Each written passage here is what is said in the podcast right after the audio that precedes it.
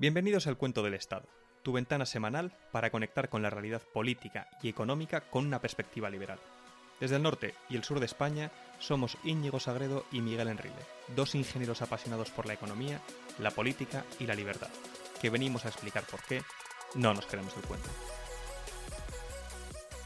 Bienvenidos a este nuevo capítulo, un capítulo muy interesante, Miguel. Efectivamente, ya llevamos unos cuantos y Íñigo, ¿sabes de qué tema voy a hablar hoy, no? El tema, un tema que de nuevo te gusta mucho. Lo traigo calentito, calentito viene. Hablamos de cerrar la televisión pública. Totalmente inesperado, ¿eh? Lo de cerrar empresas públicas. Sí, sí, yo no me lo esperaba, ¿no? Como claro, claro, claro, totalmente novedad. Se está haciendo ya tradición en el podcast.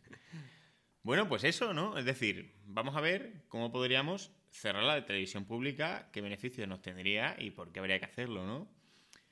Más o menos, ¿vale? Lo que quiero contar es que la televisión pública, y es un poco patrón de todas las empresas públicas, ¿no? Se financian con robo porque viene de impuestos. Ese es el motivo inicial y moral por el cual toda empresa pública debe ser cerrada.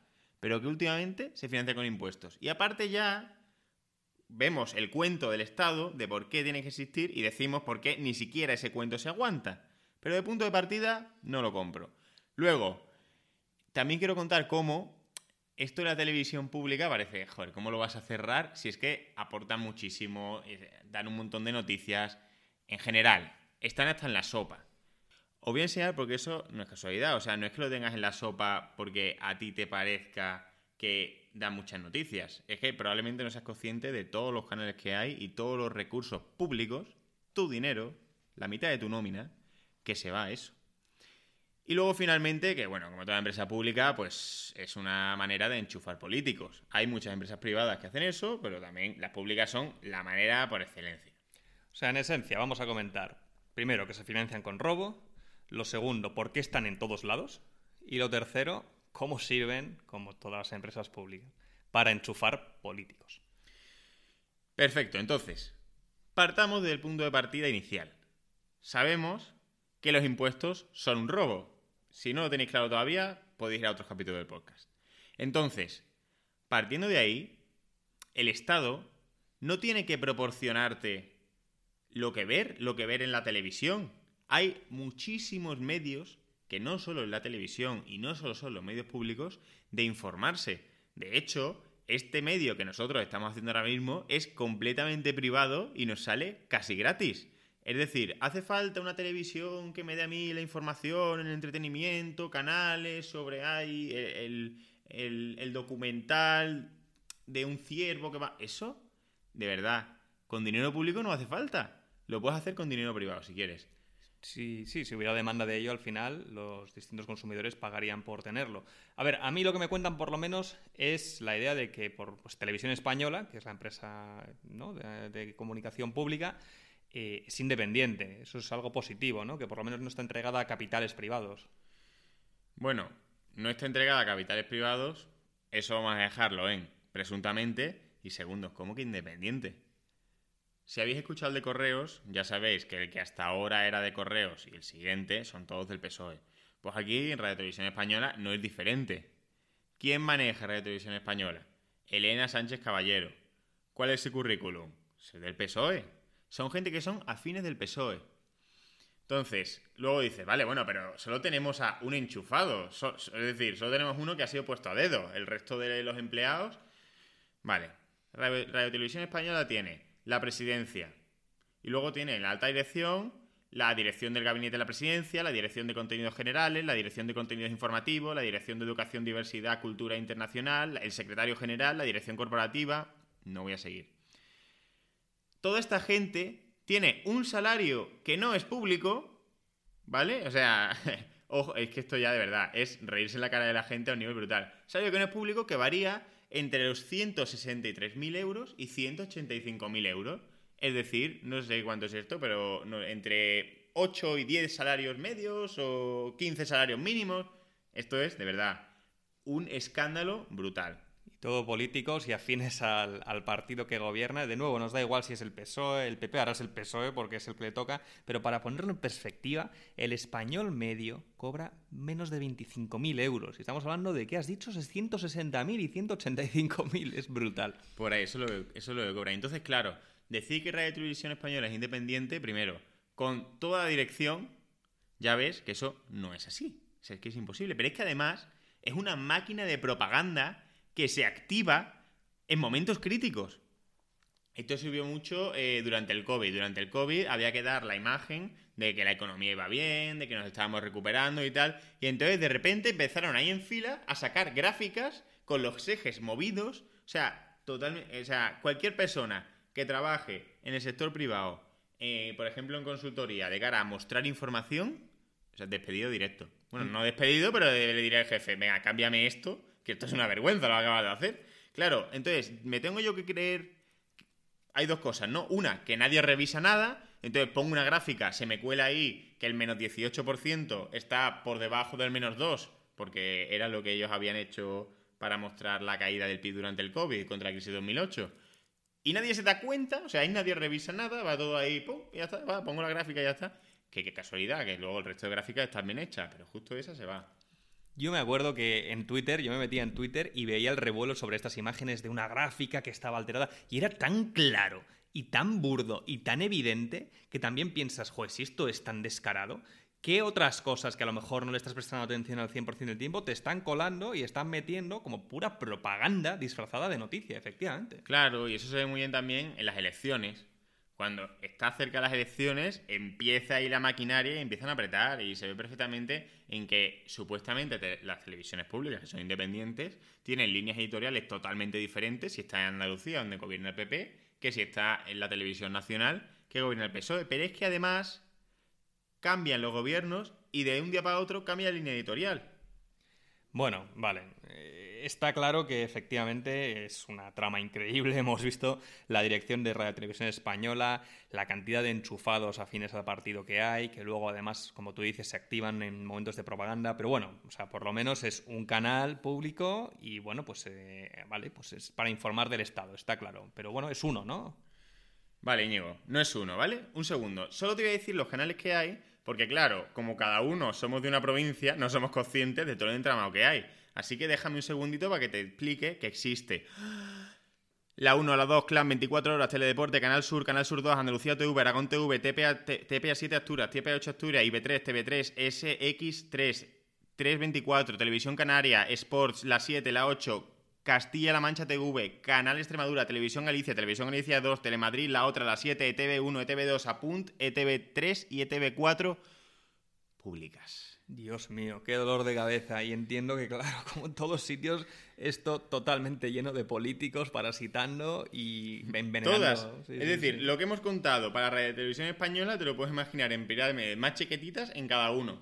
Cada uno de estos, bueno, las agrupaciones, ¿no? Es decir, la televisión pública andaluza, la televisión pública asturiana, la televisión pública extremeña, todas las televisiones públicas sirven para enchufar gente. Entonces la cuestión es, ¿cuánta gente trabaja en estos sitios? No todos serán enchufados, pero vamos a ver cuánta gente aporta algo que perfectamente se puede aportar de manera privada y es que además no es una cosa imprescindible. O sea que yo no sé esto cómo se defiende. Se podría aportar de manera privada si hubiera demanda para ello, pero la razón por la que se hace de manera pública, es decir, ¿por qué se hace propaganda del Estado de manera pública? Porque nadie la quiere escuchar, se tiene que financiar a través de impuestos, que es robo forzoso. Claro, entonces, ¿cuántos empleados tiene Radio Televisión Española? 6.700 tuvo en 2022. 6.700 salarios se pagan, ¿eh? Luego, otras televisiones, por ejemplo, de entre todas las que hemos dicho, Canal Sur, 1000 empleados, Aragón TV, 130, Televisión Canaria, 400, Telemadrid, 500, y hay muchos más. O sea, por cada uno que he dicho, pues tendrá su número de empleados. O sea, más o menos, ¿cuántos empleados habrá públicos en España de televisión? Tirando por lo bajo, 10.000. Y ahora, ¿cuánto nos cuesta en salarios Radio Televisión Española al año? Bueno, 400 millones. ¿Cuánto recibe en subvenciones Radio Televisión Española al año? Mil millones. Mil millones. Y esto solo de Radio Televisión Española. Y esto solo de Radio Televisión Española. Qué robo, por Dios. Es decir, ¿a cuánto tenemos que llegar? Esa es la pregunta de ¿cuándo? o sea, ¿cuánto hay que gastar para que nos importe? Para que nos deje de dar igual. Porque es que de verdad, sí, mucha gente está con que es una vergüenza tal, pero ¿cuándo vamos a empezar a hacer algo? No, no, claro, jo, madre mía, o sea, el robo es demencial y es para pura propaganda. A ver, lo que me tranquiliza es que, bueno, por lo menos, oye, es verdad que hay un entramado enorme estatal gestionado por políticos eh, para difundir información, para mm, entregar propaganda a la gente que no consumiría de no ser porque están siendo subvencionada con robo, etcétera. Pero por lo menos hay canales privados que, bueno, tienen cierta libertad informativa y podrán decir lo que quieran del Estado a favor o en contra, ¿no? Bueno, pues estaría bien si los canales privados no estuvieran subvencionados hasta las trancas, la mayoría. Por un poner, Antena 3, A3 Media, en 2019 recibe 14 millones de euros de subvención. En 2020 recibe 18 millones de euros de subvención de ayudas financieras. En 2021 16 millones, en 2022 18 millones. Esto suena bastante a lo de correos. Pero es que es muy similar. Es exactamente lo mismo. Entonces, tenemos entre la superpública y la que, como no diga lo que quiere el político y le quite las subvenciones, quiebra. Entonces tenemos la superpública y la semipública. Pero no va a haber ningún discurso diferente. No, no, claro, o sea, tú ves la, gráfica de, A3 Media, cómo va bajando, bajando, bajando, bajando la valoración. Si no eh, les entregan subvenciones que se entregan a cambio de algo siempre, efectivamente, eh, no podrían mantener muchas veces su modelo de negocio. Entonces, dos privilegios. El primero, el espectro, tú le das la licencia, y el segundo, le inyectas con subvenciones, con lo cual las cadenas que se afirman privadas tienen muy complicado realmente criticar al poder y al Estado. Claro, y eso que has dicho, es decir, es muy bueno. ¿Qué cadenas hay de televisión? Hay las cadenas que permite el Estado. Y eso es así. ¿Y eso qué significa? Lo que tú has dicho. La asignación del espectro radioeléctrico. Para emitir necesitas espectro. Eso está totalmente dirigido por el Estado. Luego, la asignación de subvención. Que yo te puedo matar por prohibirte emitir o te puedo matar por regar de dinero al otro de tal manera que tú en mercado no puedas competir porque te hago competencia desleal. Entonces, si abres un canal privado que podría existir si no hubiese subvenciones y todo eso, claro, ¿qué pasa? Y ahora, ¿qué es otra vergüenza? que esto lo pagamos todo. ¿Pero cómo lo pagamos todo? Vamos a entenderlo. Porque todas las empresas de telecomunicaciones tienen que destinar el 0,9% de sus ingresos, de sus ingresos, no de su beneficio. Que eso lleva a situaciones ridículas como que en algún momento el CEO de Vodafone dijo que destinaba el 20% de su EBITDA a subvenciones a la televisión. Entonces, que tiene que destinar el 0,9% de los ingresos de telecomunicaciones a subvencionar la televisión. ¿Por qué? ¿Por qué esto es así? Pues es otro impuesto que les han puesto para hacer propaganda.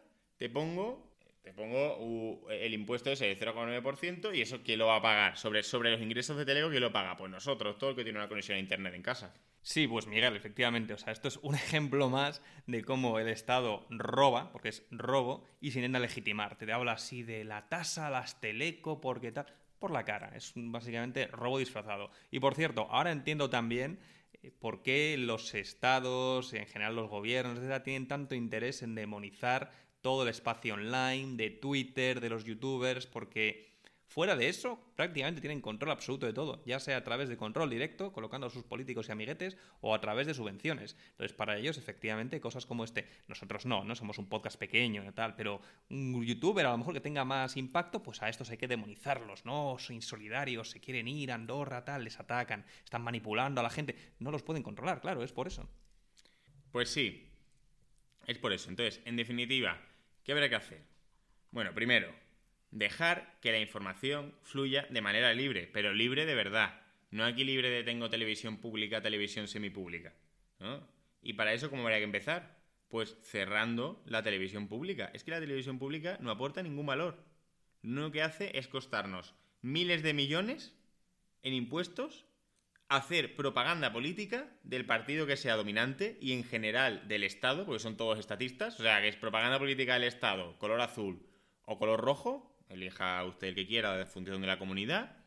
Y entonces, ante la falta de utilidad, lo mejor sería cerrarla, devolver ese dinero a la gente, primero, devolverle a, los a las telecos los impuestos que, que, cobran, que les cobran ahí en ingresos, en ingresos, que es una locura, y luego devolverle a la gente sus mil millones de euros al año. Bueno, mil millones es solo Radio Televisión Española, que es bastante más cadena, pues lo que sea.